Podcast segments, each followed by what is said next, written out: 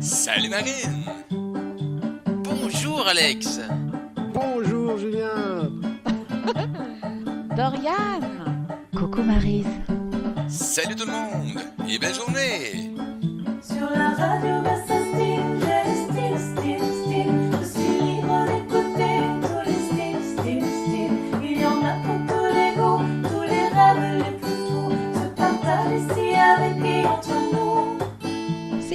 cherches à t'éveiller, si tu cherches ta nature, tu es comme nous, c'est vrai, bienvenue dans l'aventure. Si tu penses guérison, si ça sonne dans ton cœur. Choisis comme nous l'union, c'est la route du bonheur. Et en parlant de route du bonheur, bienvenue à l'émission L'apprentissage Mario Gem et les chroniqueurs. Et c'est maintenant, ben oui, vous avez pas la berlue, deux jours consécutifs, mais on la retrouve dans sa grille horaire hein, d'origine. Avec plaisir, on retrouve José Bernier avec une autre excellente chronique euh, ce matin avec nous. Hein, hier, on a parlé hein, de cet ego, hein, l'ego, pas les gaufres. L'ego EGO, tout simplement. Et aujourd'hui, ben, on poursuit hein, dans la, il y a une suite logique à toutes ces, ces, ces chroniques-là. Vous allez voir euh, tranquillement là, au cours euh, de, la, de la saison qui déroule. On est déjà rendu à notre quatrième émission avec euh, José. Et quel bonbon à chaque occasion. Aujourd'hui, on va parler de nos enfants, maîtres enseignants. Et là, j'imagine quelques parents comme moi, avec des ados de 13, 15 ans, et qui font comme Ah ouais, des maîtres enseignants. Hey, t'es mieux de m'éclairer un matin, là. Mais oui, effectivement. Coucou, belle gang! Bon matin tout le monde, bon matin Mario. Bon matin. On salue Lily qui est avec nous. Euh, Kikou à toi, ma belle Lily. Euh, Bon matin à toi. Et on salue tous ceux et ceux qui, celles qui se connectent actuellement dans les euh, plateformes de direct. Coucou, tu peux intervenir, tu peux laisser des messages, des commentaires, ça nous faire plaisir de les transmettre. Tu es en réécoute, la même chose. Tu peux laisser des commentaires, ça va nous faire plaisir de les transmettre. Et tu as une particularité encore plus spéciale pour toi. Tu as tous les liens pour communiquer avec José. Ça, c'est pas merveilleux? Coucou Suzy, bon matin à toi. Ah, nos enfants, nos enfants. Est-ce qu'on peut parler de nous autres aussi en tant qu'enfants? Absolument, c'est sûr Mario que tu me vois venir un peu. hein. On a mis la table dans les, euh, dans les dernières chroniques. Donc euh, aujourd'hui, c'était certain qu'on allait aller un petit peu plus en profondeur sur nos maîtres enseignants. Ces enfants-là, que, que viennent-ils nous apprendre? Et ça peut être très spécifique pour chaque euh, parent qui va nous entendre aujourd'hui. Mais hier, j'ai fait cet exercice très agréable en préparant ma chronique de, ma chronique de m'asseoir à table. Puis, euh, comme je le fais euh, avant chaque chronique, j'écris sur ce qui monte, ce qui m'inspire, mon expérience de vie, ce que j'observe beaucoup parce que j'accompagne beaucoup d'enfants à travers des outils énergétiques, mais des outils d'hypnose. Donc, dans, dans mon bureau, j'envoie des parents et j'envoie des, des enfants de différents groupes d'âge. Alors, euh, je vais vous partager euh, mes observations à travers tout ça, mais l'ensemble de ces belles prises de conscience viennent d'abord de mon parcours en tant que mère. Euh, Quel processus d'éveil, devenir parent? Qu'en penses-tu? Hey, écoute, puis hier, c'est drôle parce que je te mentionnais avant la chronique qu'hier, on avait l'émission avec euh, Eudoxie qui disait, je- dans, son, dans ses titres cette saison, c'est Je suis plus cassé. Et hier, c'était le thème Je suis plus cassé parent. Hein, comment est-ce qu'un parent, par tous les phénomènes extérieurs, veut devenir le parent modèle? Et mais euh, jusqu'à temps que d'être plus cassé parent, c'est que de prendre conscience que nos enfants sont venus pour nous enseigner. Et aujourd'hui, on parle de nos enfants plus enseignants. Puis ils m'ont enseigné beaucoup de choses, les miens. Puis ça a été la question que j'aurais posée hier en écrivant euh, la chronique. Puis je leur demandais Hey, j'ai une question à vous poser, là. D'après vous autres, qu'est-ce que vous êtes venus m'apprendre? Alors j'ai fait ce jeu-là avec eux. Ils me connaissent un peu, là. Ils, ils connaissent ma nature. Ça fait longtemps, moi, que je leur parle de chakra, de karma, de, de vie antérieure, puis de toutes ces affaires-là. Tu sais, mes enfants qui ont maintenant presque 14 et presque 12 à, à quelques mois. Donc, dans la même tranche d'âge euh, Oui. que toi, des gens qui sont en, préadolescence ou en adolescence en ce moment, c'est pas euh, une génération qui peut sembler euh, simple au niveau de la parentalité. Et j'ai envie d'ouvrir euh, ce thème-là ce matin parce que j'ai vraiment observé ça. Et c'est ce que j'entends à travers les lectures, à travers d'autres personnes qui travaillent au niveau de la, de la sphère énergétique et spirituelle, que quand même les générations depuis les enfants, là, 2000, je vais les appeler de même. Oui. C'est pas que les autres avant, euh, il n'y avait pas quelque chose de particulier, mais la génération des 2000, les naissances en montant, là, il y a quelque chose de spécifique au niveau euh, vibratoire chez ces âmes-là. Elles arrivent déjà avec, je vais dire, peut-être une plus grande sagesse, peut-être avec une meilleure connexion. avec un taux vibratoire, slash, avec une ouverture sur le monde qui est autrement. C'est des âmes qui viendraient se réincarner, qui ont déjà fait un bon passage. Donc, quand eux, ils débarquent, là, avec leur hypersensibilité et tout à quoi ils sont connectés, euh, évidemment, ils font beaucoup de challenger les parents. Et il y a une raison à ça. Encore une fois, le processus d'évolution. On en a parlé. Si nous étions encore euh, les mêmes que nos euh, grands-parents, arrière, arrière, arrière grands-parents et ancêtres, est-ce que le monde aurait évolué? D'après moi, on serait encore en train d'un champ de patates. Oui. Puis, tu sais, il y a du bon dans les patates. hein? Avec une hutte. Avec une hutte. Puis une cabane en bois.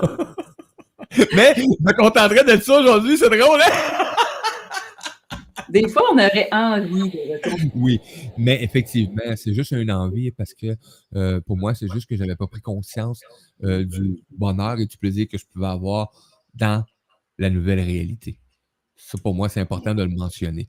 Euh, quand je me vois, ah, comme dans l'ancien temps, il était-tu bien, etc., c'est parce que je, veux- je, vis- je vis mal le présent. Ouais, il, est- il est difficile parce que la technologie, on le sait, ça nous permet évidemment actuellement d'être ici. Là, imagine en direct, de communiquer, de Ouais. transmettre les messages, de faire en sorte que plein de gens nous entendent d'un peu partout dans le monde. C'est extraordinaire tout ce que l'évolution nous permet de faire pour s'ouvrir. Toutefois, ben, il y a des, des inconvénients, comme dans toute bonne euh, approche nouvelle qui est, qui est en place. C'est que des fois, ben, il y a le système essentiel, des fois de base au niveau des valeurs qui peut venir, je veux dire, shaker un peu puis déstabiliser certains noyaux familiaux et de générations avant nous, qui, euh, des fois, dans le jugement, encore une fois, vont avoir l'impression que la nouvelle génération, c'est des flâneurs, c'est des lâches. Tu sais, j'entends toutes sortes d'histoires, moi, quand j'écoute parler les gens, puis euh, c'est pas toujours très positif ce qui se dit sur les générations actuelles. Mais je pense qu'ils ont beaucoup à nous apprendre sur Mm. peut-être justement des vieilles croyances, des programmations qu'on a qui sont désuets, sur la capacité du, tu sais, de travailler dur, travailler fort, puis avoir de la difficulté à s'arrêter et à prendre soin de soi. La nouvelle Ah, génération, Seigneur! ça. Hey, moi, tu sais, euh, à quelque part, c'est que je- j'en ai pris conscience. J'en prends souvent conscience, là, mais de plus en plus, c'est présent. C'est quelque chose qu'il faut que, Non, pas qu'il faut. C'est quelque chose que j'apprends à, à me libérer. Mais moi, je trouvais que les parents travaillaient ben trop. Hmm. Moi, et là, jusqu'à temps que j'ai réalisé euh, dernièrement que tu travailles ben trop. Pourquoi tu travailles de même? Qu'est-ce que tu fuis? Hey! Non, fait que là, c'est important là, de prendre juste un temps. Euh, j'ai des animaux, euh, ils aiment ça aller dehors, mais là, quand il y a trop de neige, c'est des petits chiens, ils n'aiment pas aller dans la neige par de sa tête. Donc, euh, de sortir, de faire un sentier, euh, c'est de prévoir aussi que ça pourrait arriver que mon plus jeune, son quatre roues fonctionne de nouveau, puis qu'il peut se promener en arrière, ben, faire la traîne un peu plus grande. Tu sais, on- et J'ai eu du plaisir là, hier, là, moi. Juste partir Ouais. avec ma conjointe. Tu sais, puis faire des- tu sais, un truc où est-ce que je laisse mon téléphone euh, ici sur le comptoir. Hein? Cette extension du bras qui nous donne l'impression que parfois on est personne et on a oublié un essentiel, hein, il s'appelle le cellulaire maintenant. Et vous m'écrirez en commentaire ceux qui nous écoutent, ceux qui se reconnaissent là-dedans, comment on peut devenir rapidement dépendant de cet outil-là, alors qu'avant, il n'y en avait pas, tu sais, puis euh, les gens hein, communiquaient. euh, On prenait le Ouais. téléphone. Allô, ça va? À cette Ouais. c'est Messenger, puis des fois, c'est ton outil de traduction de, de, de, de texte qui va te l'envoyer. Non, c'est arc! Oui, effectivement. Ça, ça nous rapproche autant Mais- de tout le monde dans l'humilité, mais ça peut aussi euh, nous, nous distancer, nous éloigner On va rester centré sur la beauté de ces outils-là euh, qui nous permettent justement de communiquer et d'amener Mhm. aujourd'hui ce genre d'émission euh, Ouais. à nos auditeurs, nos auditrices pour prendre l'importance que euh, les enfants d'aujourd'hui, euh, on parle des enfants d'aujourd'hui, mais ont, ont un rôle extraordinaire dans cette société-là. Moi, je prends juste exemple comme Gabriel qui nous a crié liberté, mais pour lui, le, le mot liberté n'a vraiment pas le même sens que nous autres. En tout cas, je le vois que Ouais. ça n'a pas la même connotation. Pour lui, t'as pas la même liberté qui crie que notre liberté à nous autres qu'on veut. Hein? Et c'est là, je trouve la différence. Là. Oui, mais c'est quoi ta liberté? C'est plus Mhm. incarné. Tu sais, c'est moi ce qu'ils m'ont d'ailleurs appris dans la liste des choses qui, qui m'ont nommé euh, à la fois en tant que femme, en tant que mère, conjointe. Hier, c'est Ah ben maman, ben moi je pense que je t'ai appris. euh, Puis là, mon fils de, de- son grand humour me dit Moi, je suis venue t'apprendre la patience d'après moi. Je dis oui, puis ça pour moi, je te l'ai dit souvent. Parce qu'il a le don de. Il est venu m'apprendre la patience, mon garçon aussi, mais d'apprendre à mettre mes limites. autant euh, ça pourrait être facile d'être au service, j'aime dire au service et au sacrifice. hein. J'accompagne beaucoup de femmes, j'ai d'ailleurs un programme complet en ligne là-dessus, pour se sortir du, du syndrome du service sacrificiel, où il y a beaucoup de femmes, de mères, puis probablement de pères aussi, mais dans le modèle euh, patriarcal qu'on a eu, les mères avaient vraiment un rôle spécifique à la maison dans les générations avant nous. Donc, il est vraiment apprendre ça. Comment tu peux faire pour te choisir? Puis dans son côté très, euh, je vais dire peinard, c'est peut-être pas le bon mot, là, mais un peu comme nonchalant, c'est hop la vie. Il me réapprend à contempler la beauté, tu sais, puis à m'arrêter. Puis finalement, rire de pas grand-chose. Puis déjà, tout petit, il y avait des phrases assez chocs qui m'ont euh, qui m'ont challengé dans ce processus-là d'éveil. Je me souviendrai un matin où j'expliquais comment est-ce possible? Je reviens avec mes graines de toast, Roger Picolette. Vous allez voir, ça fait longtemps que, que ça. Hier, je sais pas si vous êtes comme nous, là, mais à quelques occasions dans la journée, je sais pas ceux qui ont écouté l'émission, mais euh, j'ai vu des images, j'ai vu des séquences où est-ce que je pouvais être Roger, ou est-ce que je pouvais être Colette, ou des scènes, là. Donc, Ceux qui ne comprennent pas ce qu'on dit, allez écouter l'autre chronique où on a vous parlé. partagez des le lien dans quelques secondes de petit, à un moment donné, mon fils, je lui explique ça. J'ai dit, tu sais, mon garçon, quand on met une assiette, généralement, c'est pour que la nourriture soit dans l'assiette. tu sais. Fait que si tu pouvais comme faire un petit effort pour laisser davantage de, de stock dans ton assiette, puis moi, à côté, ça m'aiderait. Mais non, on s'entend, il n'y a pas deux ennemis à en tirer tout à terre. Là. Tu sais, Il est rendu plus grand, il utilise des ustensiles, là, tu sais, il est au primaire. Fait que je me disais, maintenant, ça va rentrer, mais très maladroit dans la façon d'habiter son corps. Je, je vais le donner un peu comme ça dans la définition, parce qu'il porte beaucoup la blessure du rejet, donc la difficulté à s'incarner. hein. donc, euh, je vais l'apprendre à la motricité, utiliser des couteaux des ustensiles. Il y a 13-14 ans, puis des fois, on l'agace encore, puis on le félicite quand il a, il a réussi à pas trop se beurrer quand il mange. Qu'est-ce que tu veux? Ça fait partie des profils. On sait qu'au niveau du développement, on a tous nos, euh, nos- je veux dire, nos facilités et nos défis. Et là, de me dire, ouais, mais maman, si tu voulais jamais qu'il y ait de graines sur la table, pourquoi tu as choisi d'avoir des enfants? Sacrement, 5 ans, là. T'es, euh, fait que là, là, mon cœur de mère qui se met à pleurer ma vie, puis à me dire, je peux pas croire que je demandais ça à cet enfant-là de faire attention pour faire de graines, tu sais. Lui, il est en train de me dire, tu me laisser vivre, là, tu sais. Fait que- et ça, Wow! j'ai un autre exemple extraordinaire de ma fille qui était pas vieille, là, qui avait genre à peu près 3 ans et demi, 4 ans. Pour vous dire comment c'est des- c'est mes maîtres enseignants, les enfants. Et euh, je lui explique que ça serait important, tu sais, qu'au niveau de- du ramassage de sa chambre, puis que là, tu sais, l'organisation. Puis là, tu sais, à un moment donné, quand ça fait une fois, deux fois, tu répètes, le Colette sort, hein, rappelez-vous. Et là, ben, c'est pas toujours dit de façon très sympathique. Et là, de- du haut de ses à peu près 3 ans et demi, 4 ans, ouais, ben, une mère, ça parle pas comme ça. Puis une mère, c'est doux avec ses enfants. Puis le rôle de la mère, c'est d'aimer ses enfants, puis c'est être dans l'amour. ne pas crier et ne pas parler fort comme ça. Ça, une mère, ça n'agit pas de cette façon-là. Et encore une fois, pratiquement de m'effondrer Ah, en ça. culpabilisant. Excuse-moi de t'avoir parlé de même, tu sais. Alors, des exemples de même, je pourrais vous en donner si vous saviez. Non, non, mais là, j'imagine les, toutes les scènes qui peuvent remonter à tous ceux qui sont parents actuellement ou qui l'ont été avec des ados dernièrement ou qui ont vécu cette expérience-là ou qui sont dedans actuellement ou c'est à, ou c'est à venir. Oui. C'est pour ça que ce genre d'émission-là existe. Tu peux te préparer maintenant. Oui. Tu peux te préparer à mieux comprendre qu'est-ce qui se passe dans l'épigénétique et de quelle façon le rôle que tes enfants ont est peut-être pas celui que tu crois. Moi, quand j'ai commencé à, je veux dire, traiter, à respecter mes enfants, à les imaginer sur le même pied, sur le même plancher des vaches que moi, là, j'ai arrêté de me positionner en supériorité et j'ai commencé à apprendre davantage de ce qu'ils ont à m'offrir, à écouter ce qu'ils ont à me dire, à apprendre d'eux. Il y a eu beaucoup moins de, dualité, de conflits au sein de la famille. Et là, je ne suis pas encore en train de dire qu'il ne faut plus se faire respecter en tant que parent. Je ne suis pas en train de dire qu'on n'a plus besoin d'être dans l'autorité, dans le cadre. c'est pas ça que je dis. Par contre, quand tu le traites, tu le respectes comme tu aimerais être traité et être respecté, il y a vraiment quelque chose qui change. Ça, ce n'est pas un processus au niveau de l'éducation, mais on en parle un peu plus de parentalité consciente.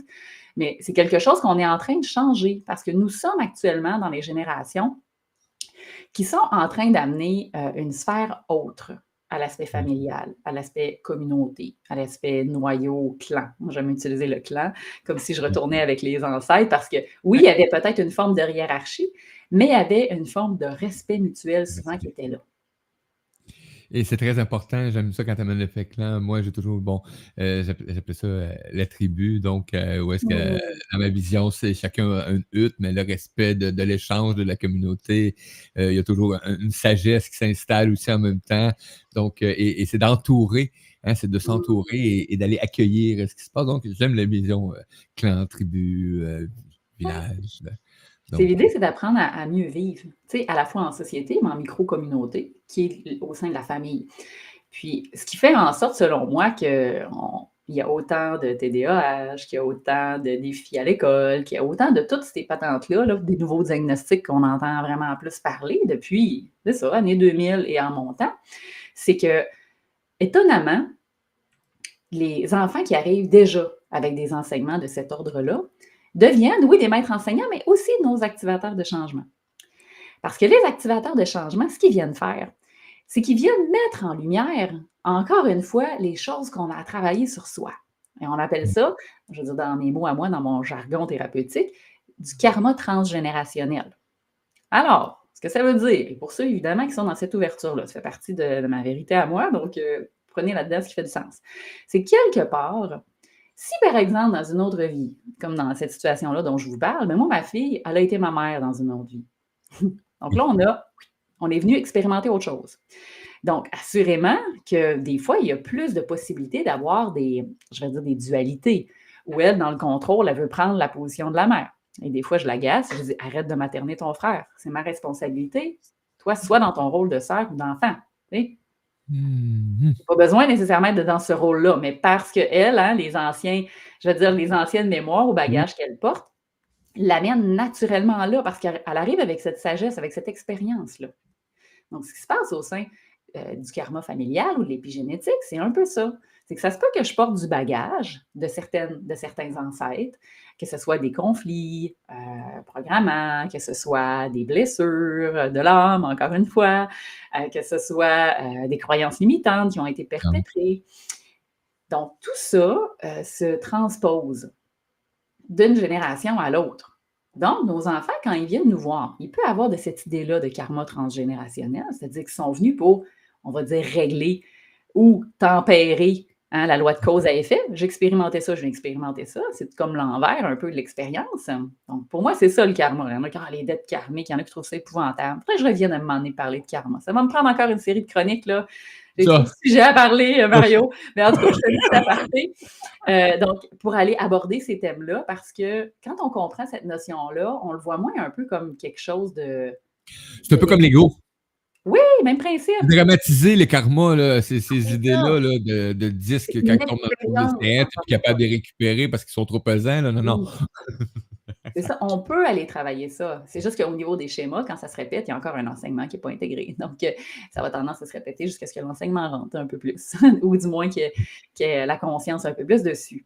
Donc, les enfants, c'est un peu ce qu'ils viennent faire. Ils viennent mettre en lumière. Donc, moi, au niveau du processus d'éveil, ce qu'ils m'ont appris, parce qu'ils m'ont appris plein de choses, c'est qu'ils sont venus activer, activer les blessures puis les mémoires que l'inconscient à l'intérieur de moi portait.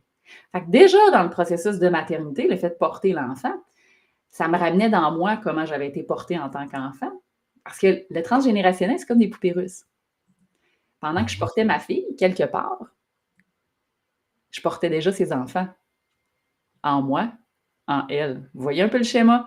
Donc, la grand-mère, l'arrière-grand-mère. Donc, pendant que ma grand-mère portait ma mère, elle me portait moi et elle portait ma fille. C'est un peu ça au niveau de l'épigénétique. Parce que dans la conception, pendant que la mère porte l'enfant, qu'avec le placenta est branché, là, avec le cordon, là, sur le câble, hein, connecté à tout. Et ça, ce que je vous dis là, là, c'est pas juste euh, de la, je veux dire, de l'ésotérisme, c'est prouvé au niveau de la science. Dans l'épigénétique, c'est pas pour rien maintenant qu'ils récupèrent, vous savez, le sang de cordon, parce qu'il y a tellement d'éléments là-dedans au niveau cellulaire qui peuvent accompagner les gens au niveau euh, de la guérison pour le système immunitaire et tout ça. Donc, euh, ils ont découvert tout ça. Donc, ça, ce que ça veut dire, mettons que je donne un exemple plus concret pour les gens qui ne saisissent pas. Admettons que j'ai une arrière-arrière-grand-mère qui a subi de la violence conjugale, qui a eu de l'abus, qui a été dans le service au sacrifice toute sa vie, qui ne s'est jamais exprimée, qui a enduré des affaires pas possibles parce que c'était comme ça, puis la religion disait ça. Fais des enfants, fais ta job. C'était ça, oui. Que quelque part, moi, je porte ça. Et que ça se peut qu'il y ait des restants de ça que ma fille porte. Donc, puis là, je dis pour ma fille, ce serait pareil pour mon fils. C'est pas juste de mère en fille. C'est juste que oui, de, mère en fils, ben, à un moment donné, il y a quelque chose qui se transmet, mais c'est autrement. Mais, donc, il y a un impact au niveau de l'épigénétique. Fait que ces conflits-là de famille, là, les secrets, les trucs cachés, euh, les conflits de liquide, de territoire, toutes ces affaires-là, ils ont tendance à être portés aussi au niveau de la génétique. Alors, ce qui arrive, c'est que c'est pas rare que je vois ça aussi en consultation, je l'ai expérimenté moi aussi, qu'il arrive un moment où il y a des défis majeurs entre la relation de l'enfant et le parent. Ça peut être la mère, ça peut être le fils, le- la fille, le père, là, c'est évidemment, en tant que parent, ils deviennent des activateurs, les enfants. Pourquoi? Parce qu'ils viennent peser sur toutes les Christie de petits pitons qui dépassent dans l'inconscient. Parce qu'eux, ils Oui, sont connectés. Ils les voient tous. Ils sont connectés. Appelez-vous l'inconscient en maturité, je vous disais lors d'une dernière chronique, ça a à peu près 0 à 7 ans de maturité. Donc, l'enfant, surtout évidemment en bas âge, plus il est là-dedans, plus il est capable d'activer ça, selon le chemin ou le travail personnel que vous avez fait d'évolution pour libérer là, vos bagages. Ben, peut-être que ça va moins faire réagir, mais pour certains, c'est très réactivant. Donc, observez-vous en tant que parent, il y a un rôle de responsabilité réciproque dans la compréhension de ce que l'enfant a vu, mais dans la responsabilité, comme je vous disais, de comment je peux devenir un bon parent pour moi. Hmm. C'est ça qu'ils viennent faire. Donc, moi, c'est ce qu'ils sont venus activer. Ils sont venus activer quoi? Le non-respect de mes limites, la difficulté à exprimer vraiment mes besoins, nommer mes attentes, la patience, le défi vraiment de m'asseoir, de prendre des pauses, d'être disponible. Ils sont venus vraiment mettre tout ça dans ma face. C'est- challengeant quand tu n'es pas conscient de ça. Fait que les enfants, s'ils sont colériques, posez-vous des questions. Y en a-t-il de la colère qui dort à l'intérieur de vous? Êtes-vous des gens colériques qui sont comme pas assumés ou êtes-vous des gens peut-être colériques vraiment, qui avec des tendances vraiment dans le discours ou dans, dans l'aspect physique? hein? Il y en a de la violence, je ne veux pas aujourd'hui encore. Donc, si vous êtes quelqu'un qui est toujours un peu triste, mélancolique, renfermé, qui ne s'exprimait pas quand vous étiez petit, repassez votre histoire de vie, de votre enfance. Puis il y en a qui me disent, je me rappelle de rien quand j'étais jeune, moi. Quand les parents me disent ça, je fais, hey, c'est pas pour rien, l'enfant, il est venu vraiment te mettre ça en lumière pour t'aider à avancer. Eh, Oui, cet enfant-là, il est là pour te faire ouvrir ce voile-là, tout simplement. Et là, tu as la, la voie idéale pour euh, y aller. Parce que si c'est pas, euh, selon moi, euh, observé, ça peut faire en sorte que ça s'amplifie. C'est-à-dire que ça peut devenir de plus en plus euh, conflictuel et problématique. Puis encore là, loin de moi l'idée de faire culpabiliser les parents. Je vous l'ai dit, la culpabilité, j'ai bien trop nagé là-dedans. C'est épouvantable. là.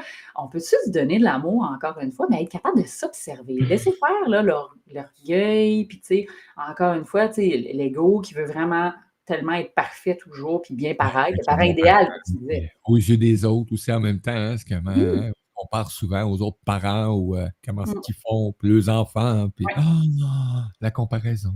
La comparaison, puis la pression sociale que moi, je me suis mis Aussi. en tant que mère dans l'illusion de ce que serait la maternité, dans tout ce que déjà je suis en train de me dire que je ferais puis que je ne ferais pas.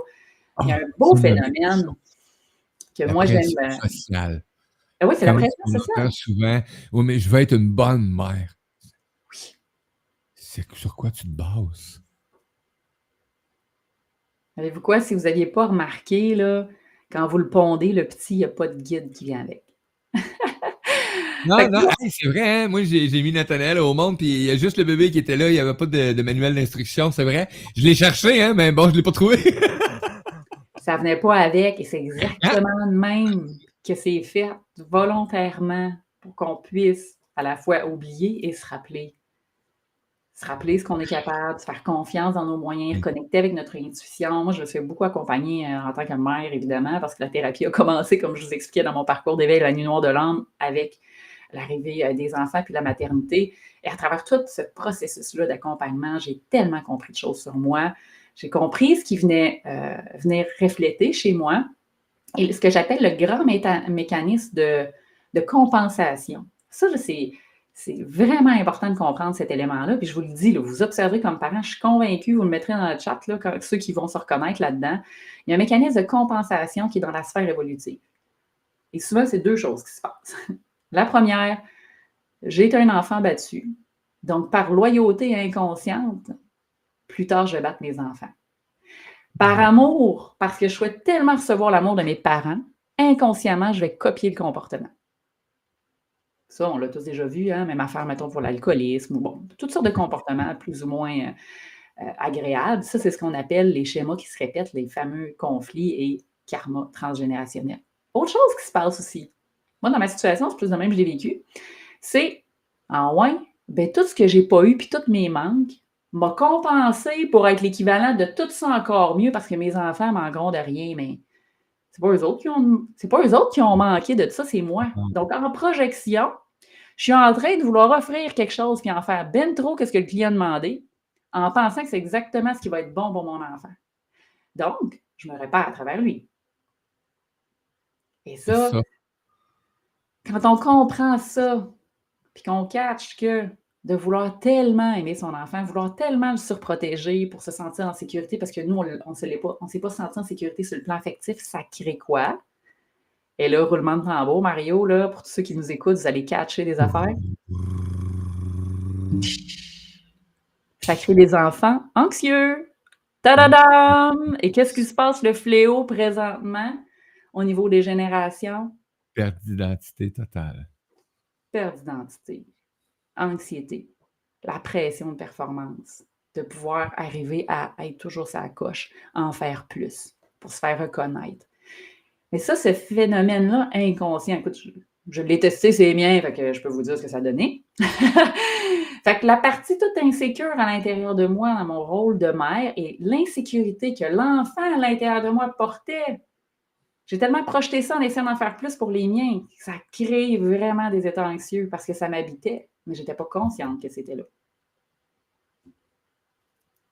Jusqu'à ce qu'à l'âge de 18 mois, ma fille développe de la trichotimanie. Alors, c'est là que la thérapie a commencé vraiment intensément pour moi. Pour ceux qui ne savent pas ce que c'est, la trichotimanie, et ça se transmet de génération en génération, c'est se tourner, euh, se tourner les Ouais. cheveux, s'arracher les poils, s'arracher les cheveux, les sourcils, il y en a qui se tirent le poil de bras, bref. C'est ça. Donc, c'est comme une manie, comme un toc Un qui se développe. Donc, 18 mois, là, deux ans, quand tu as ta fille qui se lève la nuit, qui monte les marches, puis qui te donne le moton de couette sur le bord de l'escalier, je peux vous dire, le sentiment d'impuissance et de calvaire qu'une mère peut vivre, ça n'a pas de bon sens. Mais il y avait eu des signes. Ma fille tombait toujours et se cognait toujours la tête. Elle, était, elle essayait juste, en fait, était mon diapason à émotion. C'était métro, boulot, dodo, tu sais, la génération superwoman. tu sais. Je travaille genre 40 heures semaine, je m'occupe des enfants de ça, je fais à manger, je demande pas d'aide, je suis capable, je m'entraîne trois fois semaine. Faut que je... Puis le ménage, clean, tu peux manger à terre tout le temps. Il n'y a pas une bébelle qui traîne. Fait que ça, là, c'est le, le fléau de bonne partie de la génération euh, des superwomen. Et vous m'envoyez quoi? de tout ça, puis je faisais comme. Colette était à l'heure dans ta barnouche. Ben oui, tu comprends bien que le dérèglement et la discorde, ça faisait longtemps là, tu sais, que ça, ça me travaillait, cette blessure-là. hein. Donc, au final, ce qu'elle est en train de m'apprendre, ma fille, c'est Hey, je m'en arrache les cheveux de sa tête. J'en peux plus. Pas capable de dormir. Problématique de sommeil. Anxiété à côté. Fait que tout ce que moi, je vivais en dedans, finalement, c'est un cadeau extraordinaire qu'elle m'a fait, même si j'ai eu deux, trois ans assez, assez tough à traverser avec ça. C'est un cadeau qu'elle est venue m'offrir. Elle est venue, d'a- elle est venue m'apprendre à m'aimer, à m'écouter, à ralentir. C'est extraordinaire.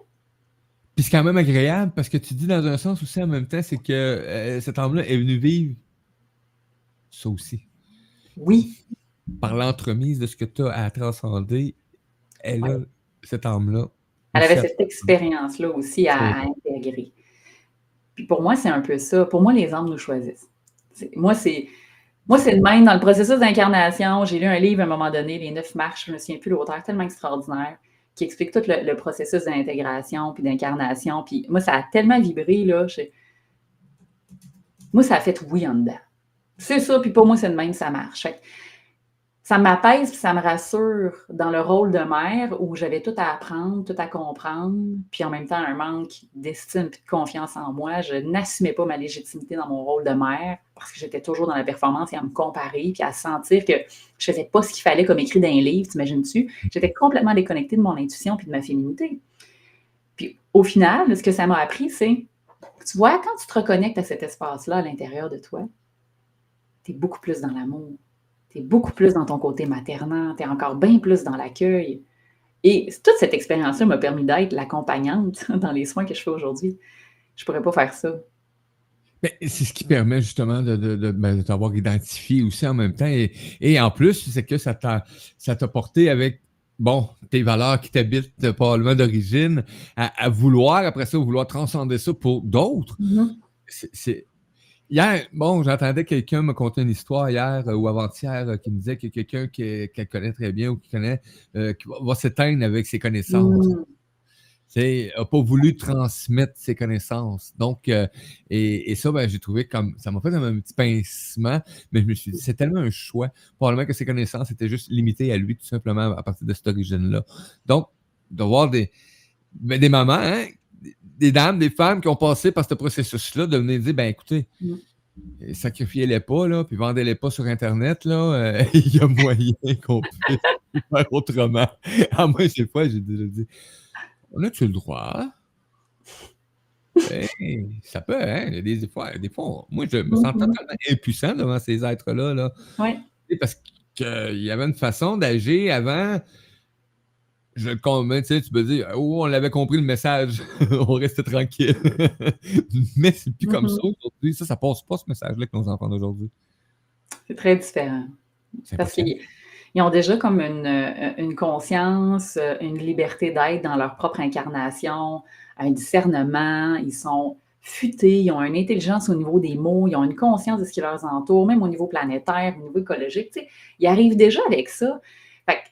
En même temps, sinon, on reste poigné là, dans, dans les croyances, puis dans toutes ces vieilles structures-là. là. Je ne dis pas en même temps qu'il n'y a pas un cadre puis des valeurs. Encore une fois, c'est correct qu'il y en ait un, puis on a le droit d'avoir ses propres vérités, puis mais Oui. ça prend de l'ouverture. Si vous êtes coincé comme Colette l'a été dans toute cette rigidité-là pendant ce temps-là, elle l'a appris à la dure. Elle a appris à la dure qu'elle pouvait se faire confiance, qu'elle pouvait connecter dans son rôle de mère. Mais j'ai pu être en paix quand j'ai lu ce livre-là, puis je me suis dit, oh my God, c'est pas extraordinaire, ces deux hommes-là m'ont choisi. là. Ils m'ont choisi pour évoluer, ils m'ont choisi, ils m'ont choisi en tant que guide parce qu'ils savent qu'ensemble, on va s'enseigner, puis qu'on on va évoluer ensemble, puis on va se rendre encore plus loin. Donc, ça, ça a toujours été l'espèce de moteur. hein, quand je vous disais dans la nuit noire de l'âne, ça vous prend un, un moteur, une motivation pour vous sortir de là. Moi, ça a été ce qui m'a encouragée, c'est comment je peux devenir la meilleure version de moi-même, comment je peux devenir une mère consciente encore plus à l'écoute, disponible. Et qu'est-ce que moi, dans les outils que je développe présentement, parce que sachez qu'à chaque fois que vous faites du travail sur vous, dans l'épigénétique, ça libère. Ça libère les générations à venir, donc vos descendants, mais ça libère aussi les générations, même les ancêtres qui sont décédés. Fait qu'on a tous avantage à soit plonger dans les constellations familiales à un moment donné, ou à adresser, que ce soit en hypnose ou en approche énergétique, la libération de ces mémoires et ces conflits-là. Parce que vous ne le savez pas, là, si à un moment donné, votre arrière-grand-père ne deviendra pas votre conjoint là, dans, dans quatre vies de ça. Alors, Elle n'a aucune idée aujourd'hui, moi, te le dire. alors pourquoi pas déjà alléger en conscience pour vous, pour votre mieux-être, sachant que ça a déjà un impact. Et puis la littérature parle de 7 à 10 générations, ils ne s'entendent pas toutes. C'est beaucoup. d'impact. Alors, euh, imaginez, là, cette génération avant vous qui peuvent avoir une influence sur vos comportements maintenant. On peut chercher des fois pour ne pas savoir d'où ça vient, tu sais? Est-ce que les neuf marches, est-ce que c'est Daniel Meroy et Angie Baudot? Euh, je pense que oui. Oui, hein? Daniel Meroy et euh, Angie. Baudot. Ah, oui, oui. Oui, oui, oui. Écoute, je vais mettre le lien euh, après la Ah, diffusion. super! Hey, le- merci pour les auditeurs, oui, s'ils connaissent le tome. Et- C'est une dame qui m'avait prêté ce livre-là. Ah, Quelle belle lecture que j'ai eu extraordinaire. la chance d'accueillir en 2014-2015. euh, donc, ça serait peut-être une bonne chose d'aller retourner vers, vers les Hmm. connaissances qui amènent un contenu extraordinaire. C'est vraiment quelque chose de bien, oui. C'est Belle vraiment, aventure. vraiment. Allez, allez lire ça, du moins ceux qui.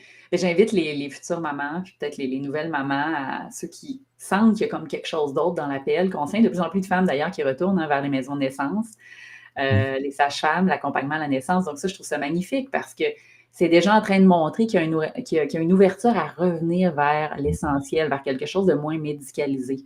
Donc, où la femme se réapproprie son pouvoir, sa légitimité en tant que mère et se reconnecte à une science qui est ancestrale, enfantée, créée, donner la vie. Je veux dire, c'est le rôle de la femme, ça. S'il y a quelque chose dans ses droits légitimes, quoique aujourd'hui, on ne sait plus tout ce qui est possible avec la science, je ne rouvrirai pas ce sujet-là, on pourrait avoir des chocs au niveau peut-être de certaines euh, croyances et visions de la vie. Mais en tout cas, hein, je pense que tu m'entends, euh, Mario, dans ce sujet-là.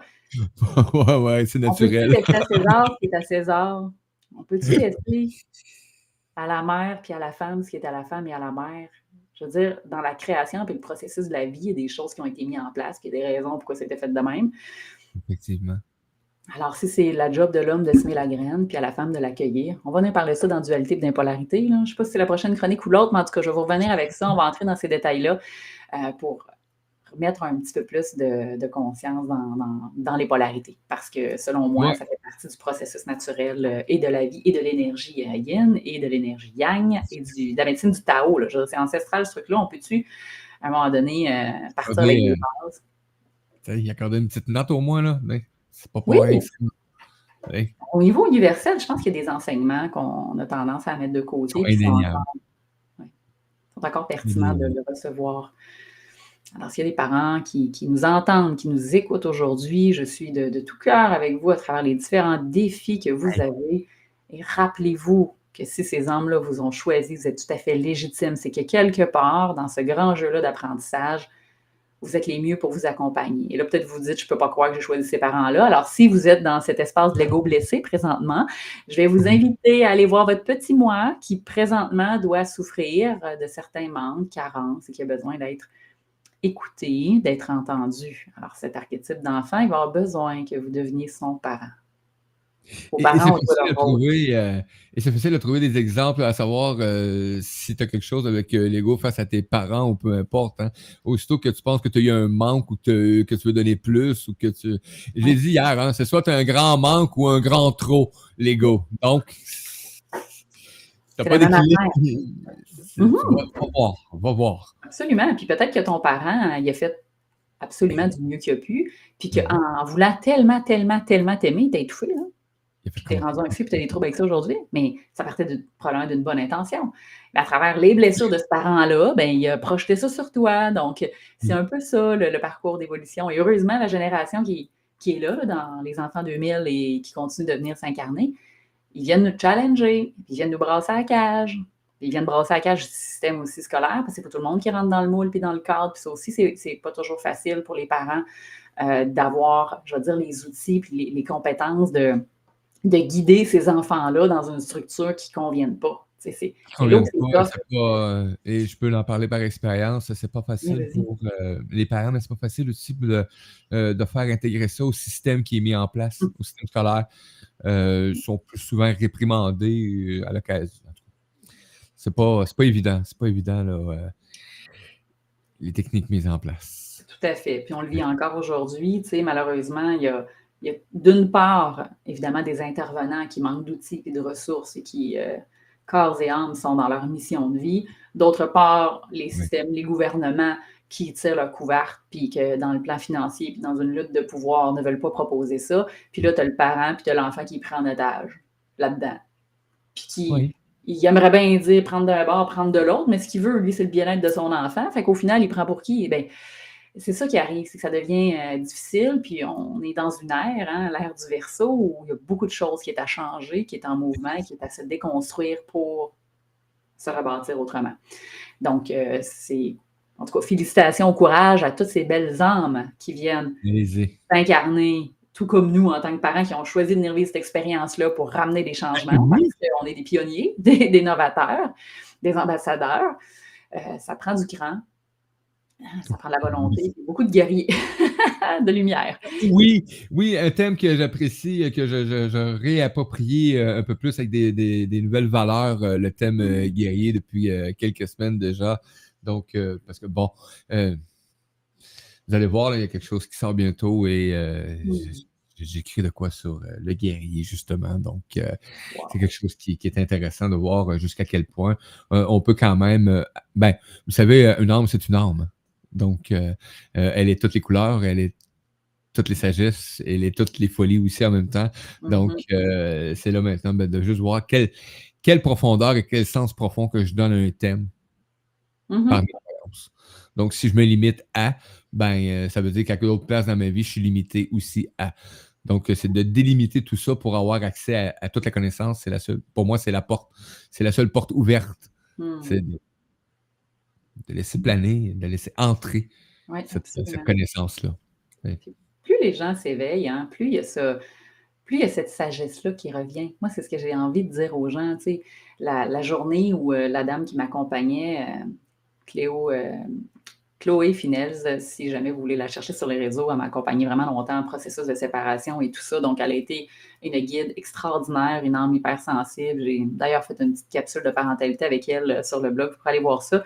Puis, ce que j'adore dans, dans cette façon qu'elle a d'accompagner beaucoup les parents, les femmes, les mères, les enfants, c'est qu'elle amène, elle amène justement l'idée de la tribu, la conscience au sein de la famille. Mais moi, un jour, elle m'a dit, tu sais, José, arrête de penser que tu n'as pas confiance en toi. Puis un jour, elle m'a dit cette phrase-là. Elle m'a dit, du moment où tu es venu au monde de sexe féminin, avec tout le système reproducteur, tu étais tout à fait légitime d'être une mère. Fait à partir de ce moment-là, Wow! arrête de te questionner. C'est exactement ce que ton âme a choisi de venir vivre.